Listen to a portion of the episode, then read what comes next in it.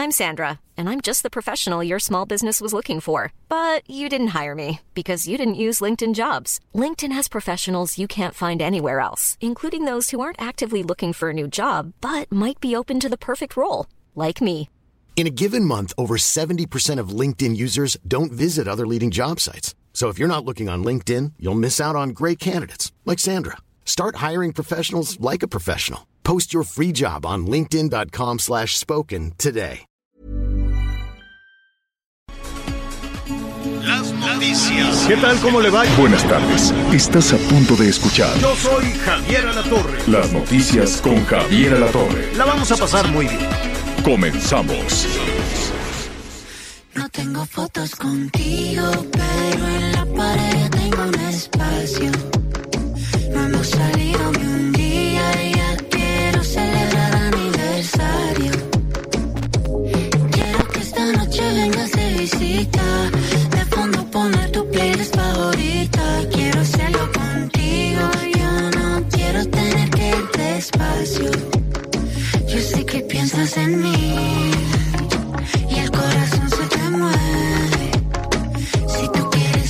Muy bien, ahí la que destaca es Selena, Selena Gómez cantando suavecito, suavecito. Y de esa manera le damos la bienvenida esta tarde. Qué bonito canta, me cae muy bien Selena Gómez. Luego tiene unos este bajones anímicos tremendos. Yo no sé, estas artistas que, que empiezan de estrellitas este, juveniles, ¿no? De, de, estrellitas, de estrellas infantiles. No sé qué les pasa luego cuando, cuando van creciendo, que, que a veces eh, batallan mucho para todo eso. Pero bueno, ya le contaré después la historia de Selena. Esta canción se llama, eh, ahora mismo le voy a decir, 999 o no, 999 o 9.99. Vaya usted a saber, pero la canta con Camilo y está muy bonita la canción. A ver, ponle tantito. No tengo fotos contigo, pero en la pared tengo un espacio. No hemos salido ni un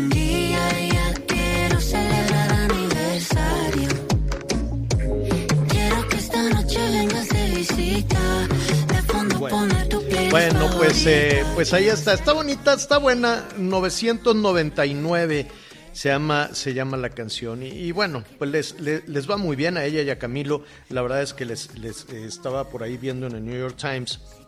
Hace una reseña de, de todo esto y de, y de cómo han avanzado en sus carreras. Anita Lomelí, ¿cómo estás?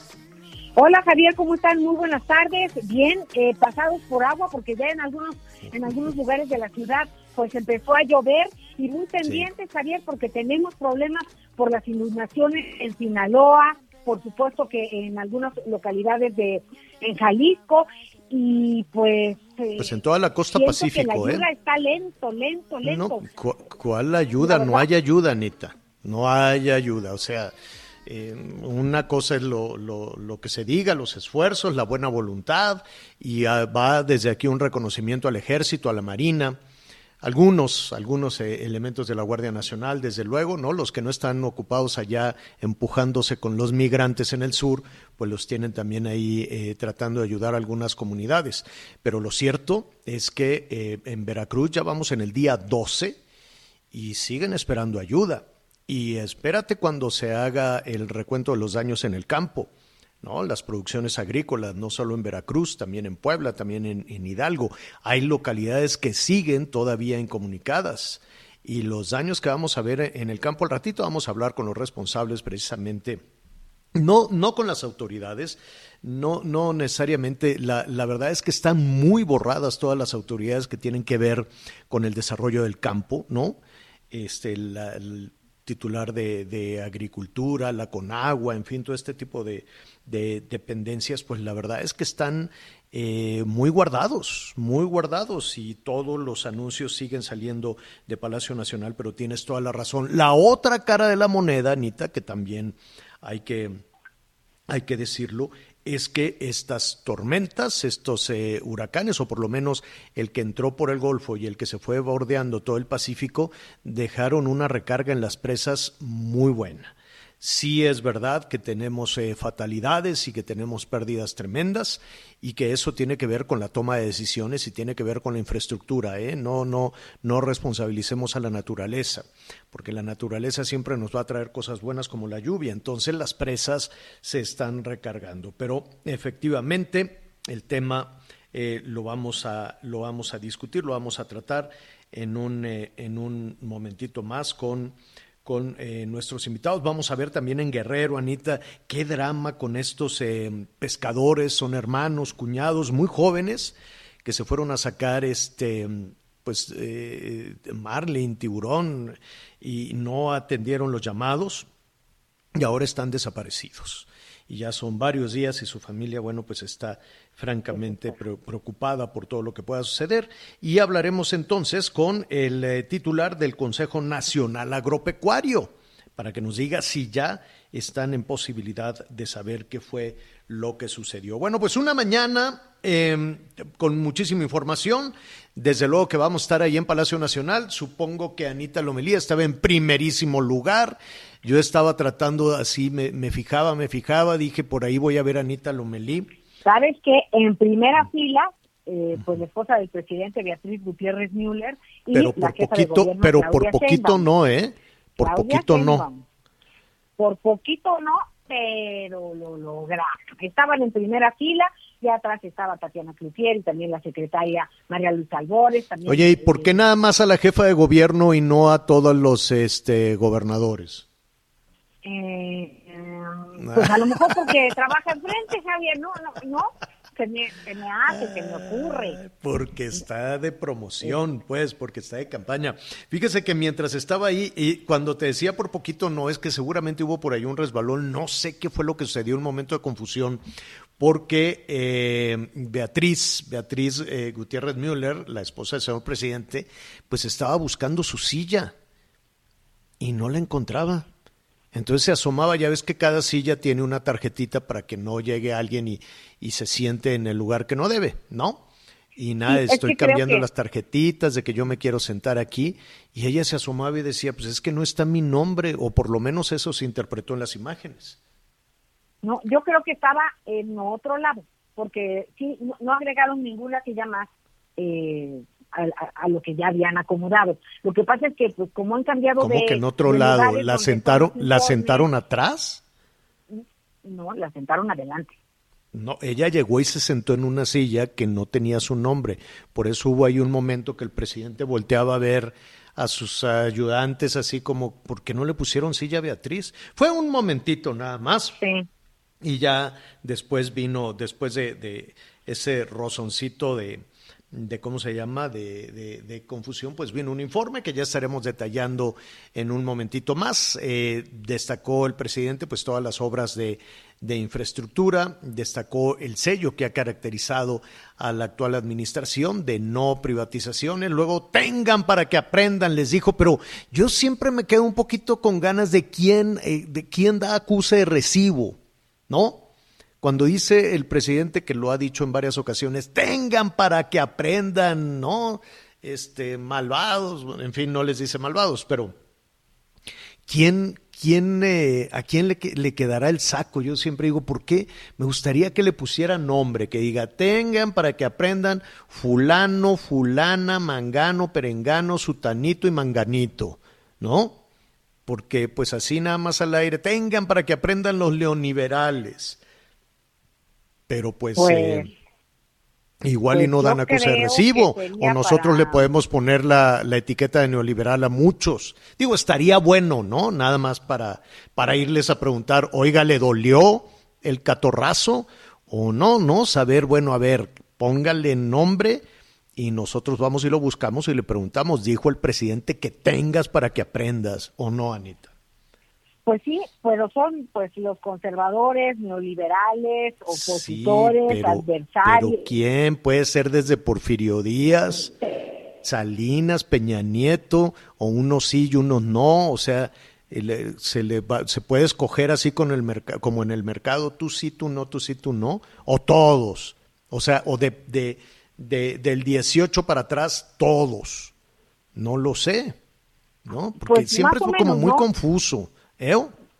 pues digo, él lo tiene claro, y yo ya después de esta sección de los miércoles de quienes quieren las mentiras, pues ya mira, ya más allá de estigmatizar y seguir peleando, tenemos tantos problemas, la pandemia que no cede, eh, que ahí sigue y afecta a millones de familias, pues veamos para otro lado, ¿no, Javier?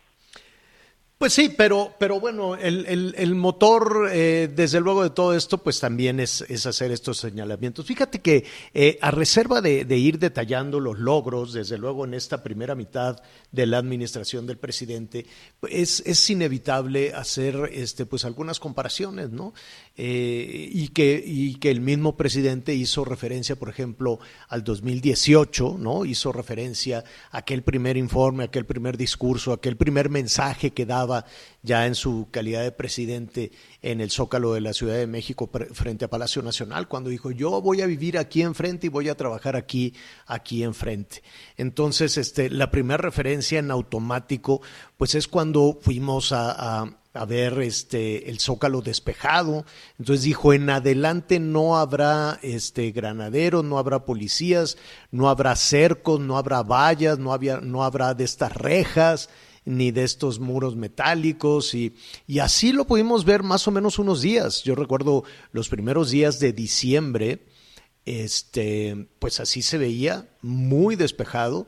Al ratito en la segunda parte del programa vamos a hacer el, el, comparativo. Y ahora pues tienes que, la cerca no solo, hay varios, varios, este, yo, yo creo que es adicional a lo que tenían los eh, anteriores presidentes, ahora son varias líneas de, de cercas, de, de, de, vallas y de policías, eran miles de policías resguardando el Palacio Nacional para que nadie absolutamente se pudiera acercar a Palacio.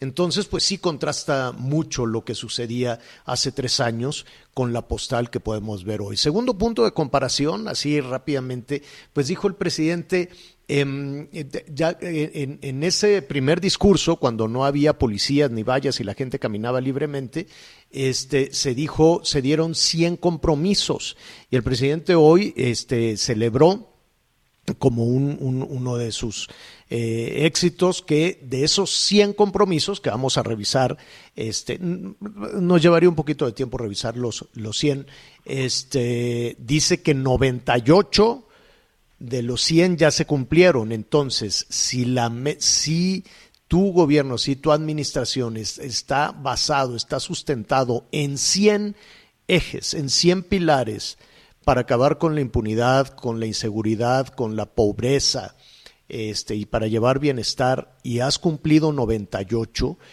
bueno, yo le estaría dando la vuelta a todo esto. Dice que nada más le falta a Yotzinapa, saber dónde están los, los normalistas y quién los mató, y que las dependencias de gobierno ¿Eh? Los, 90 los, los otros 90 mil desaparecidos, independientemente del tema que tampoco sus familias, tampoco sus madres buscadoras bueno, no los han sea, encontrado. Si vamos revisando, pues ya de los Oye. 100 compromisos, algunos ya, algunos están flojitos, ¿no? Los, los desaparecidos, la inseguridad, la pobreza, el bienestar, bueno, ya, ya si nos vamos, si nos vamos de, hasta el avión, si quieres, hasta algo, el avión, que era también... uno de los compromisos, ¿no? Entonces, pues este, pero bueno, el presidente dijo que 98 de 100, que solo le falta sacar a todos los burócratas de la Ciudad de México, sacar a todas las dependencias de gobierno de, de, de la Ciudad de México, que no se ha logrado. Al principio, pues decían, unos decían, ya, ya rentamos oficinas en Puebla, otros dijeron, nosotros nos vamos a vivir aquí adentro de un,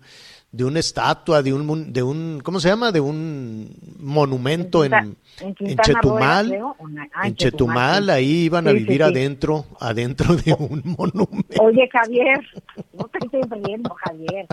No, Javier, bueno, pues Javier. es que Torruco y, y Levi dijeron, Oye, ¿cómo vamos a vivir adentro de un monumento? Pues sí, adentro del monumento pueden vivir muy, muy, es, es enorme. Saludos a nuestros amigos que nos sintonizan allá en Chetumal, es enorme, pero no, dijeron, no, pues no, no es muy, no es muy, Oye, este, no es muy correcto. ¿Qué pasó, Anita? Y el tema, el tema de las remesas también ha, ha pues ha sido un, un debate permanente y pues ahora el, la, el tema de las remesas, aunado a los programas sociales, pues dice el presidente base de la estrategia frente a la crisis.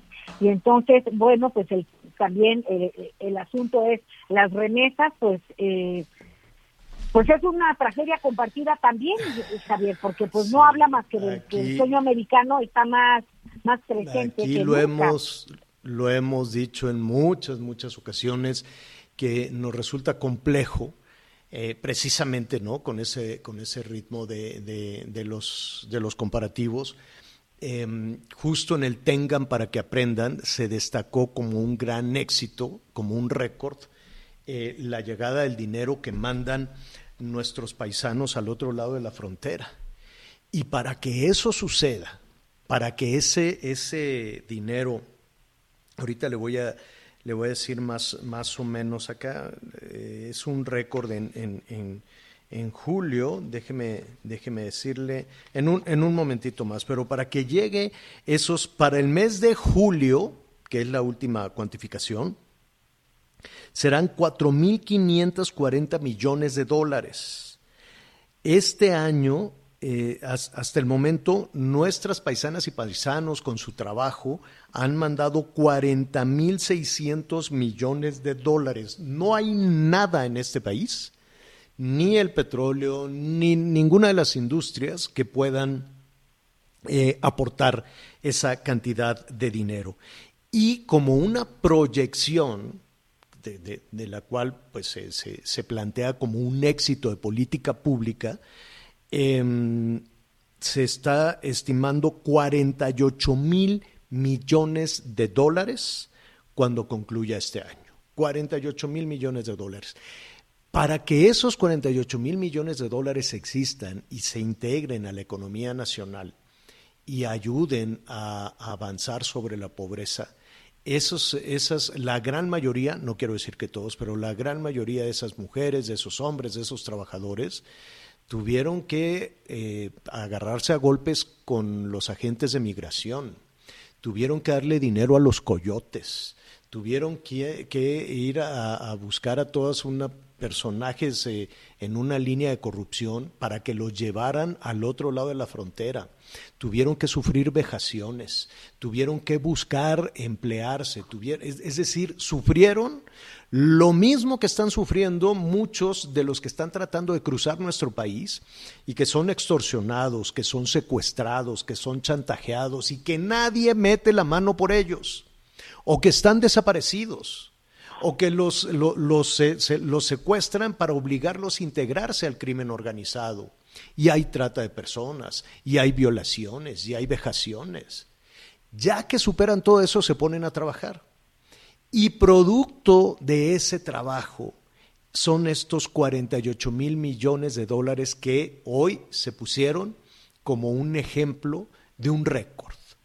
Creo em, que toda persona está en libertad de buscar un espacio donde quiera crecer y, y moverse por el mundo los que no quieran estar en México, quieran trabajar en Estados Unidos, quieran trabajar en Sudamérica, en Centroamérica, en Europa, donde sea, y deberían los seres humanos todos tener la libertad de movilizarse hacia el espacio donde puedan encontrar una mejor calidad de vida. Y que se muevan las personas como se mueven los capitales, como se mueve el dinero, como se mueven este, las, las mercancías. Es increíble que se puedan mover mercancías y seres humanos no y personas no. Sin embargo, el ideal sería que todo ese esfuerzo, que todo ese trabajo tuviera aquí el respaldo, la protección, el afecto y el cariño de la gente. Por eso coincido contigo, Anita, en que suena pues eh, eh, difícil, ¿no? Suena, suena complicado em, eh, que se tome, ¿no? Decirle a sus antecesores, tengan para que aprendan, a mí me, están llegando cifras récord de remesas. Y que nuestros amigos que nos están escuchando allá, al otro lado de la frontera, en los Estados Unidos, nos den también su, opinión sobre este tema. Gracias, sí. Muchísimas gracias a todos ellos, porque con ese dinero, más es cierto, los programas de los apoyos de bienestar, más el dinero que se están entregando a los adultos mayores, a las familias, en fin, esos son los dos únicos ejes en este momento que han podido soportar, que han podido contener un tema de, pobreza, ¿no? Las familias, los millones de personas que han caído en pobreza y pobreza laboral. Eh, hay otros récords, ¿no? Y es cierto, así muy rápidamente, no se ha evaluado la moneda, ese es un récord muy, muy destacable, no se ha pactado deuda, Ese es un récord muy destacable también, ¿no? Este gobierno no anda pactando deuda, no ha devaluado este, la moneda. Me falta me faltan otros de los eh, récords. Hay la, ah, la inversión, dice que hay un récord de inversión extranjera y hay un récord de reservas en el banco en el Banco de México. Estos tres últimos, estos cuatro últimos, eh, le vamos a preguntar a algunos especialistas al rato cómo se logra con esos tres récords, reservas, inversiones y no pactar deuda, cómo se puede celebrar que esos tres récords se conviertan en más dinero para la gente, en más dinero para la gente. Olvídate de bienestar, de medicinas, de, de, de no, no, es, esas tres cosas se tendrían que convertir en más dinero para la gente de la misma forma en que las remesas y que el dinero que se regala se convierte en más dinero para las personas que lo necesitan. En fin, en términos generales, estaremos revisando desde luego los, logros en, la construcción de, las obras, de las eh, refinerías, del aeropuerto, en fin, esta, este resumen que, que, hizo el señor presidente de las obras de infraestructura. Mientras todo eso sucedía, eh, hay, hay, que destacar dos cuestiones. Fueron los alcaldes de oposición, por cierto, ¿no? Llamó muchísimo, muchísimo la atención que dijo el presidente, hizo referencia al Instituto Nacional de Migración, a estos que patearon a los migrantes. Dijo que no, no dijo cómo se les castigó, no nada más dijo, pues se está tomando este, cartas en el asunto, ¿no? Palabras más, palabras menos, pero no se dijo si, se lo, si los corrieron, si, qué, qué, ha pasado con ellos, ¿no? Y dijo, en este gobierno no va a haber represión.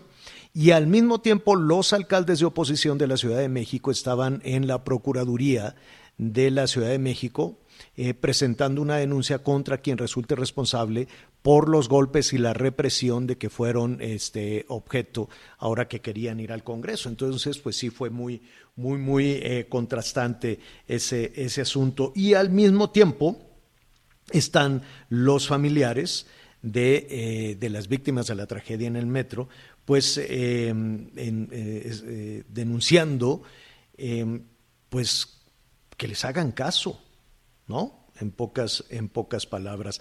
¿Qué ha sucedido? Han pasado ya cuatro meses.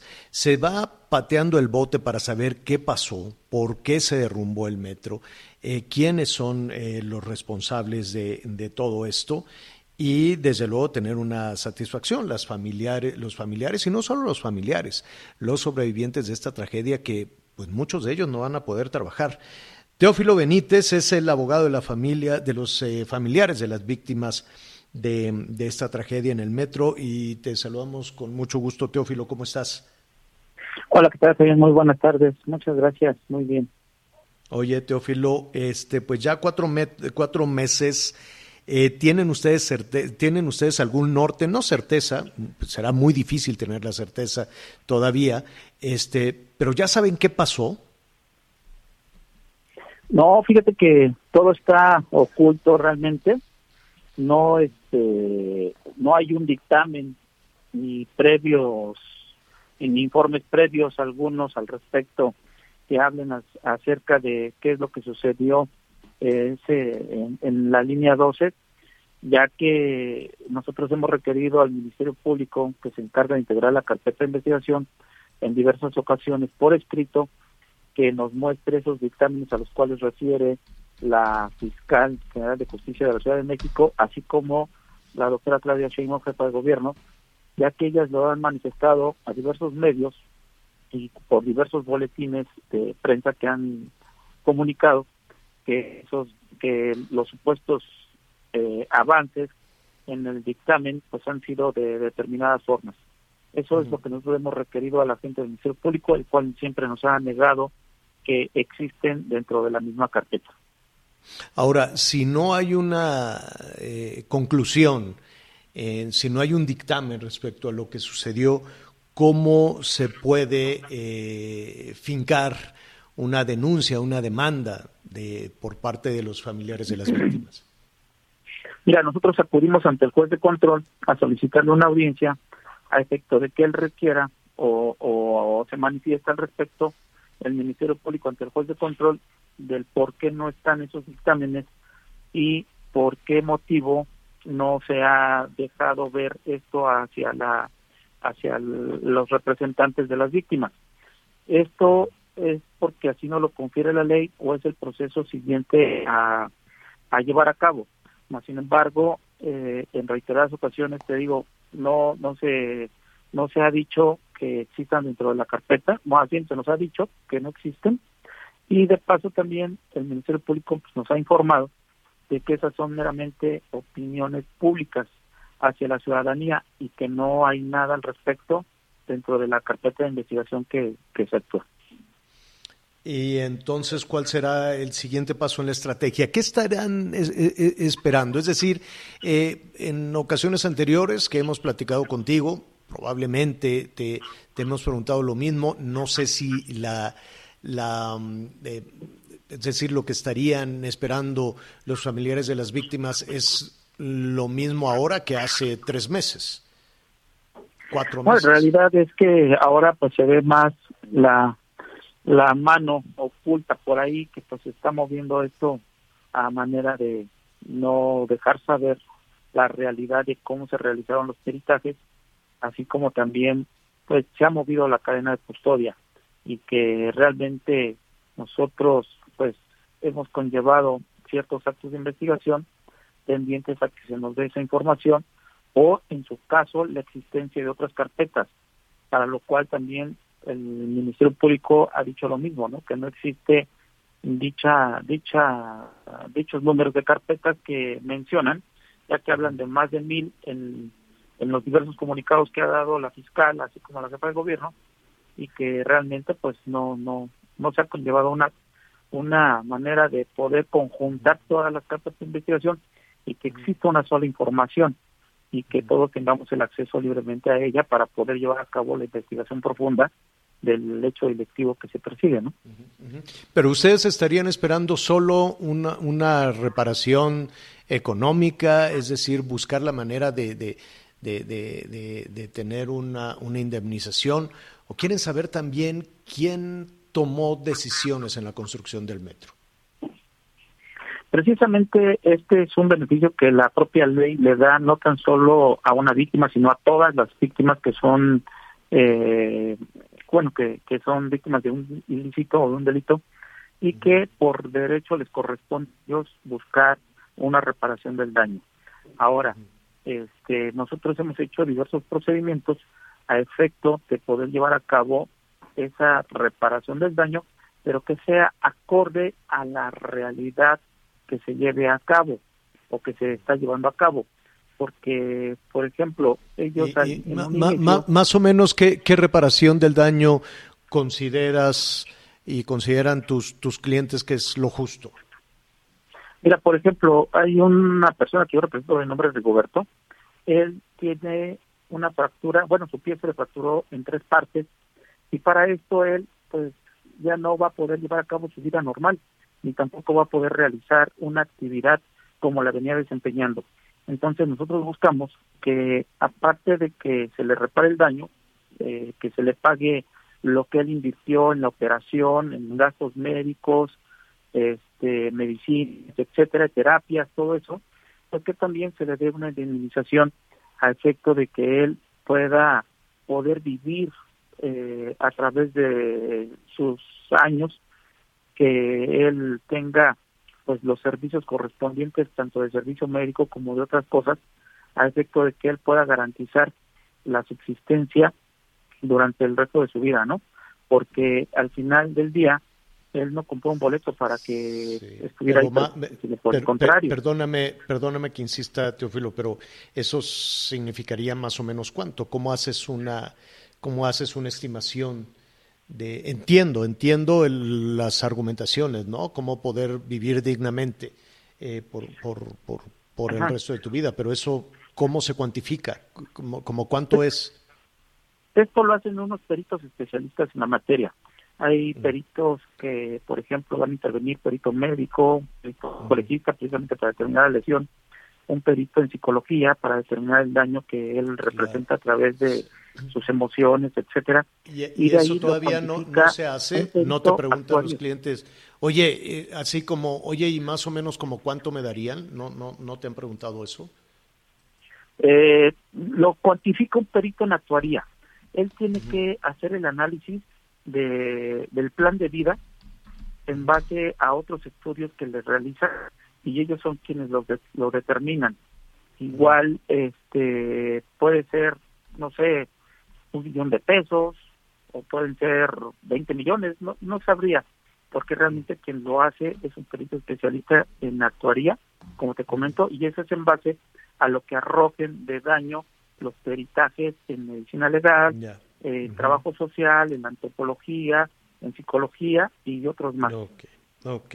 Pues eh, te, te agradecemos muchísimo, Teófilo, y estaremos pendientes de, de la respuesta que, que les den respecto a toda esta investigación. Gracias, gracias Teófilo. Gracias a ti. Buenas tardes. Hasta pronto. Buenas tardes. Una pausa. Sigue con nosotros. Volvemos con más noticias. Antes que los demás. Todavía hay más información. Continuamos. Bueno, van a, van a continuar las lluvias. Un momentito más le vamos a ofrecer el pronóstico, pues eh, un poco más, más eh, detallado. Y atención, porque está tomando vuelo otro, otro fenómeno, otro fenómeno en las aguas del Caribe que en su ruta, si se fortalece, pues estaría directo hacia la península de Yucatán. De nueva, cuesta, de nueva cuenta, precaución nuestros amigos en Quintana Roo, porque seguiría más o menos la ruta. ¿Se acuerda cómo entró Grace por Quintana Roo y luego la península, y luego se fortaleció en el Golfo y luego se convirtió en una calamidad? Una calamidad cuando entró a Veracruz y avanzó hacia el centro del país y prácticamente cambió de nombre cuando llegó al Pacífico. Después se formó otro huracán en, en Nora, en las costas del Pacífico, se fue bordeando, bordeando, bordeando, afectando prácticamente todos los estados de la costa Pacífico. Eh, desde luego, lo primero, lo, lo, más importante es salvaguardar la vida de, las personas ha sido, fue en, en, Guerrero, pues hay seis pescadores desaparecidos, un muchachito que murió ahí en, en Jalisco, otra jovencita que está eh, desaparecida, en fin, ¿no? Esta temporada de huracanes está cobrando un saldo de fatalidades bastante altos. Lo que habrá que investigar en el tema de la naturaleza siempre hay dos caras de la moneda. La que aquí siempre destacamos, que la naturaleza siempre, desde luego, lamentando muchísimo la, fatalidad y, y, la pérdida de patrimonio de las personas, pero siempre te va a dejar mucho más de lo que se lleva.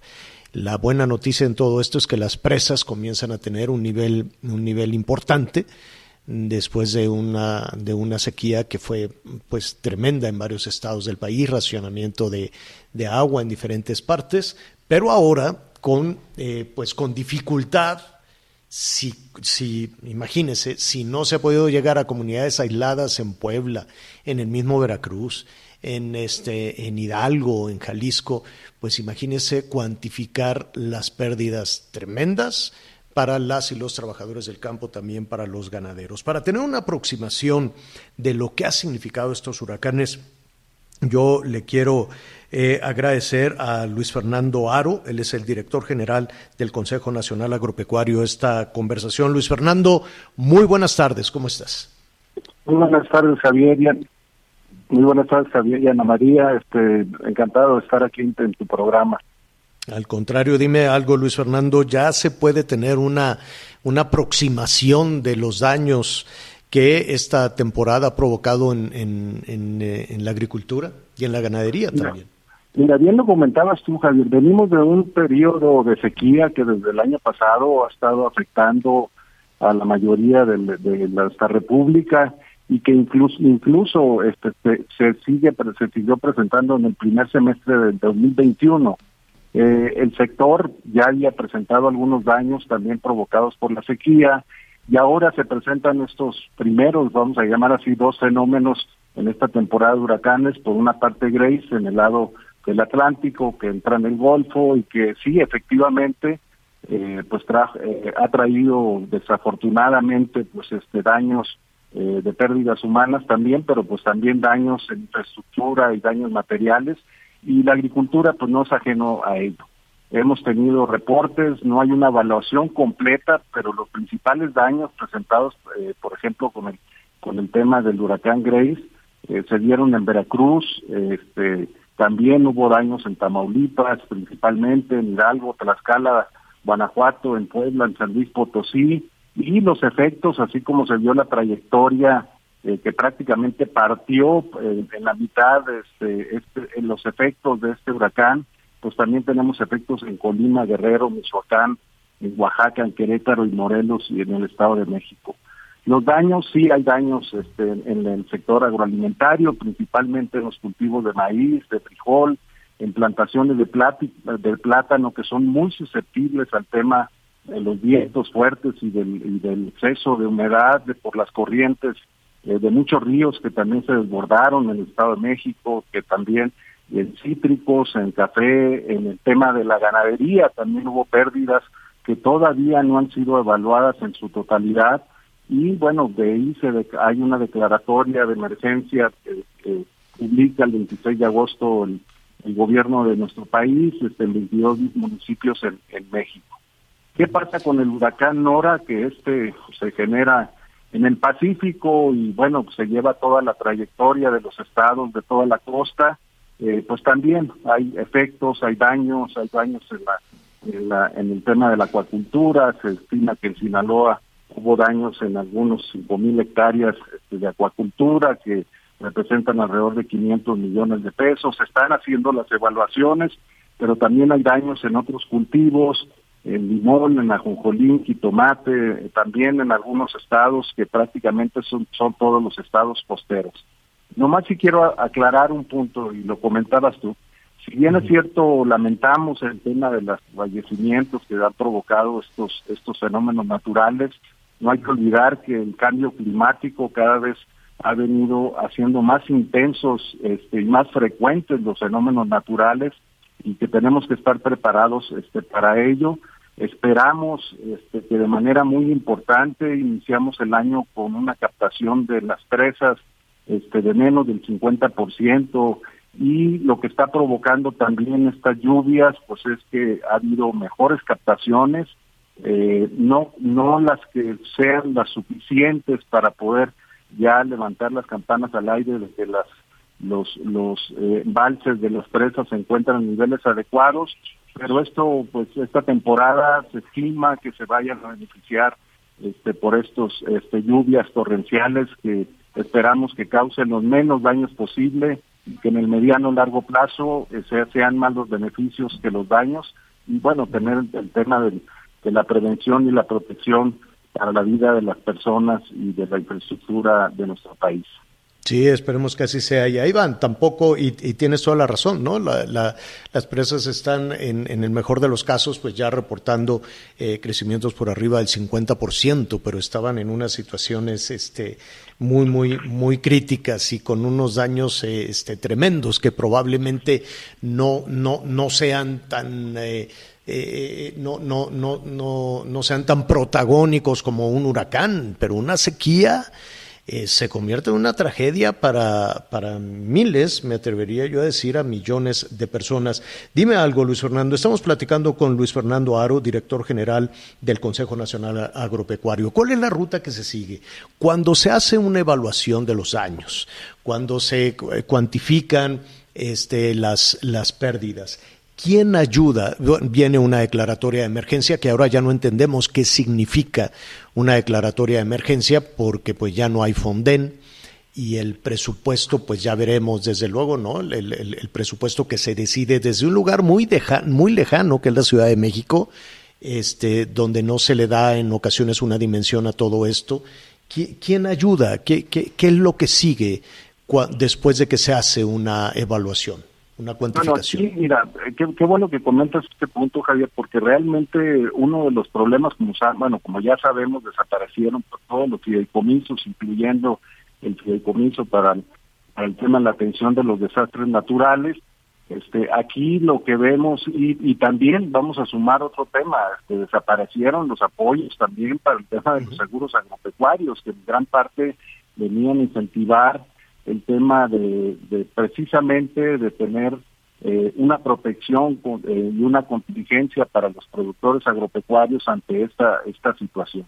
Ante ante ello, este, lo que pues prácticamente lo que se hace es tratar de buscar apoyos en los gobiernos de los estados, de buscar apoyos principalmente en los pequeños productores en las zonas más afectadas, porque efectivamente lo que lo que sucede con la declaratoria de emergencia es que esto da pie a que aquellos productores que tienen algún financiamiento con, la banca de desarrollo, ya sea la Financiera Nacional de Desarrollo o que son recursos que se canalizan a través de FIRA, Banco de México, que puedan de alguna manera reestructurar de una manera sus créditos, este, entendiendo que pues no van a tener las posibilidades al perder sus cosechas este, de poder pagar los créditos en ese tiempo.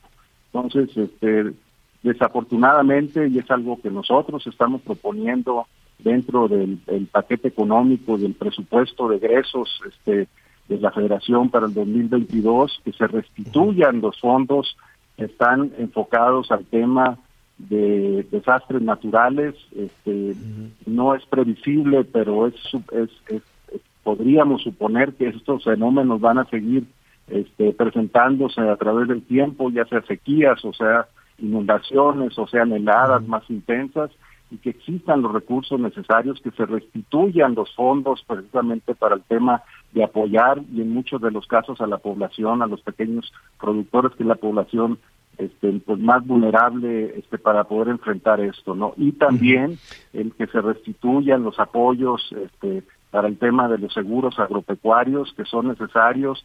Eh, curiosamente, nuestros socios comerciales de Estados Unidos están ampliando precisamente todo lo que es la administración de riesgos para poder garantizar que no haya efectos negativos y que la producción de alimentos en nuestro país pueda seguir este, avanzando y que pueda seguir habiendo el abasto suficiente y de precios de, productos de calidad, de inocuidad, pero principalmente accesibles para toda la población. Entonces serían dos ejes, seguros agropecuarios ¿Y qué otro tipo de apoyo? Eh, el, tema de restituir eh, los fideicomisos que se destinaron para el tema del Fonden, de los, eh, que, efectivamente la declaratoria de emergencia abre la puerta para que los estados afectados o que tengan mayores afectaciones puedan acceder a esos recursos y apoyar tanto en infraestructura. Pero, siempre y cuando siempre y cuando existan, ¿no?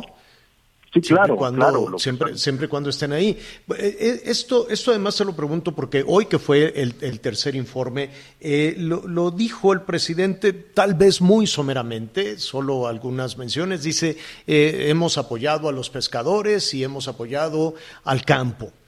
Nada más. Ya después detalló uh, un poco, un poco más. Eh, dice, déjame buscar por acá, dice, eh, estamos apoyando a los productores del campo, estamos apoyando a los pescadores, aquí hemos hablado con los pescadores y bueno, se quejan de, del combustible, del diésel, de la falta de respaldos, de las faltas de, apoyo. Pero bueno, lo que oímos en, Palacio es, es, distinto, ¿no? Estamos eh, apoyando al campo y a los pescadores y dice, estamos apoyando un millón de hectáreas y a 420 mil sembradores. No sé qué significa sembradores, no sé si se refiere a lo de Sembrando el Futuro. Dice que reciben dinero y que están recibiendo fertilizantes los productores de Guerrero, de Puebla, de Tlaxcala y de Morelos. ¿Es suficiente? No, no, no. Yo creo que, digo, vámonos a las cifras, ¿no? Yo creo que aquí el tema de apoyos en los tres últimos años, el presupuesto de de, que ha estado destinado precisamente para el sector agropecuario ha tenido una disminución prácticamente del 40%.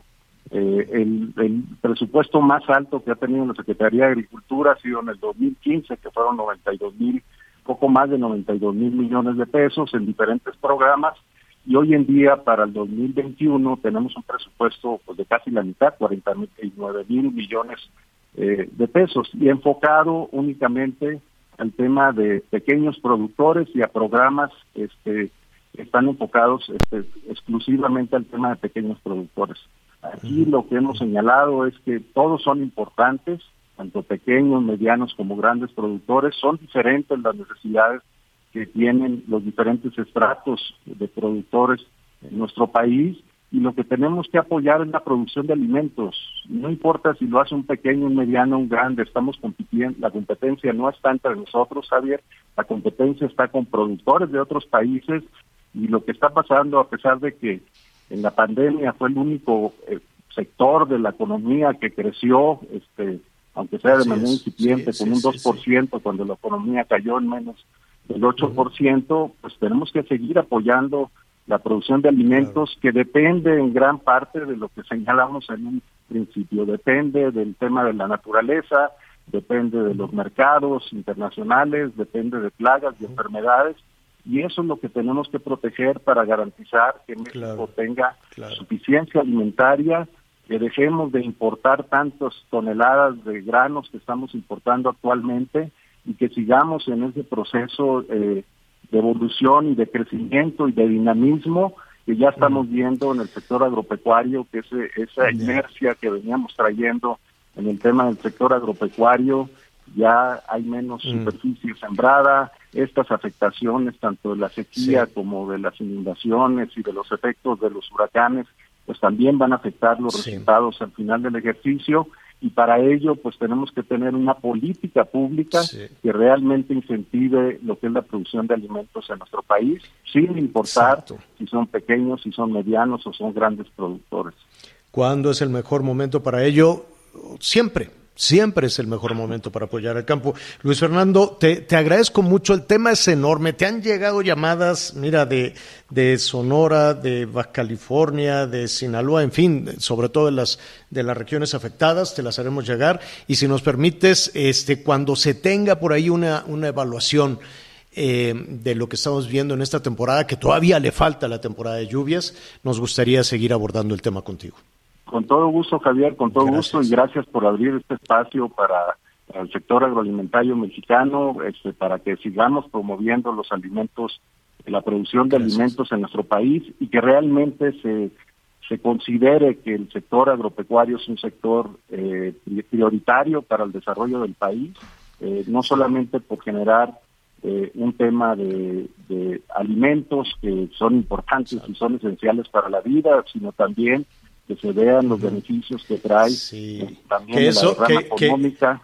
Que, eso también, eh, que eso también genera votos, Luis Fernando. Pero ya lo estaremos platicando contigo en una próxima. ¿eh? Muchísimas, gracias, Muchísimas gracias. Al, al, contrario, es el director general del Consejo Nacional Agropecuario. Una pausa, volvemos. Sigue con nosotros. Volvemos con más noticias. Antes que los demás. Todavía hay más información. Continuamos. Las noticias en resumen. Este martes fue encontrado el cuerpo de Ana Karen N. en una presa del estado de Hidalgo. La joven de 19 años fue arrastrada por la corriente de las intensas lluvias registradas el pasado domingo en el municipio de Tlanepantla, Estado de México. Agentes federales del Instituto Nacional de Migración y elementos de seguridad de Nuevo León rescataron a 327 migrantes, entre ellos 120 menores de edad, que permanecían hacinados en el interior de una casa en el municipio de Cadereyta. El diputado federal de Guanajuato, Jorge Romero Vázquez, fue vinculado a proceso penal por el delito de violación en contra de una mujer, por lo que fue recluido en el Cerezo de Irapuato. Hoy el dólar se compra en 19, 19 pesos con 70 centavos y se vende en 20 con 20. Hacemos una pausa y enseguida estamos de regreso en las noticias con Javier Alatorre. Sigue con nosotros. Volvemos con más noticias. Antes que los demás.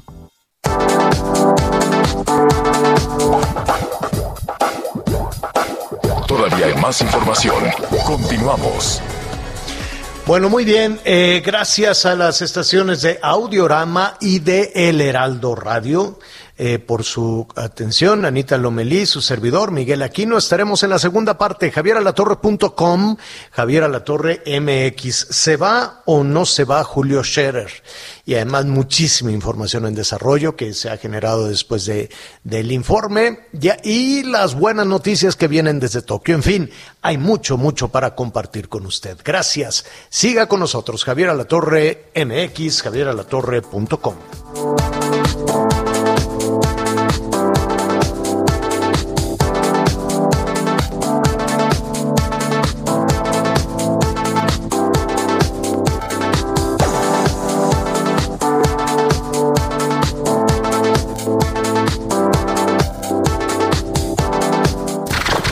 Gracias por acompañarnos en Las Noticias con Javier La Torre. Ahora sí ya estás muy bien informado.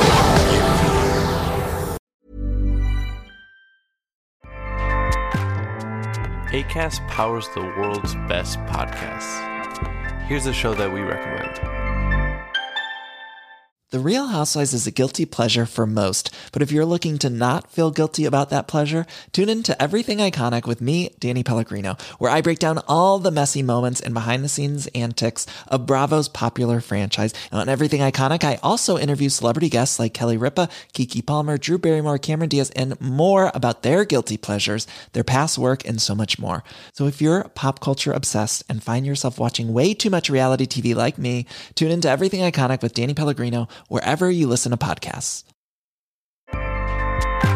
ACAST helps creators launch, grow, and monetize their podcasts everywhere.